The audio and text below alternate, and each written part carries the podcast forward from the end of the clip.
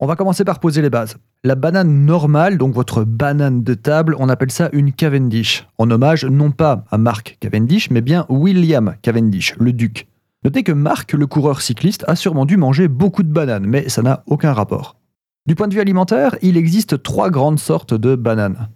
La banane de table, donc la banane dessert, dont la Cavendish est la plus grande ambassadrice, mais il n'y a pas qu'elle.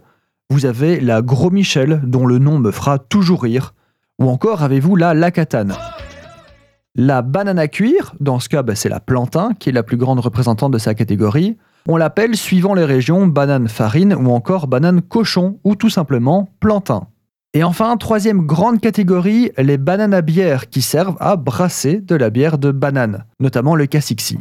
Donc, vous l'aurez compris, la banane plantain est un féculent et elle se cuit, exactement comme une pomme de terre. On peut la frire, la bouillir, enfin ce qu'on veut. Physiquement, Cavendish et plantain sont très distinctes.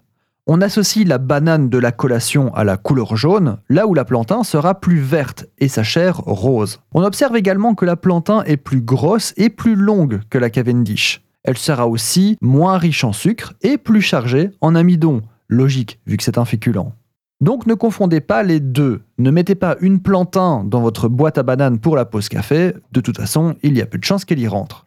Vous allez déguster la plantain telle qu'elle, coupées en rondelles et frites. On appelle ça des alocos. Les feuilles se consomment également en salade, en aromate, voire en pesto. À peu de choses près, vous pouvez utiliser la plantain comme vous utilisez des pommes de terre. Pourquoi pas un parmentier plantain ou une brandade plantain? Pour la Cavendish, on part en général sur le sucré, mais n'hésitez pas à utiliser son sucre et sa consistance pour lier une crème de tomate par exemple, ou en mettre une poignée pour adoucir votre curry.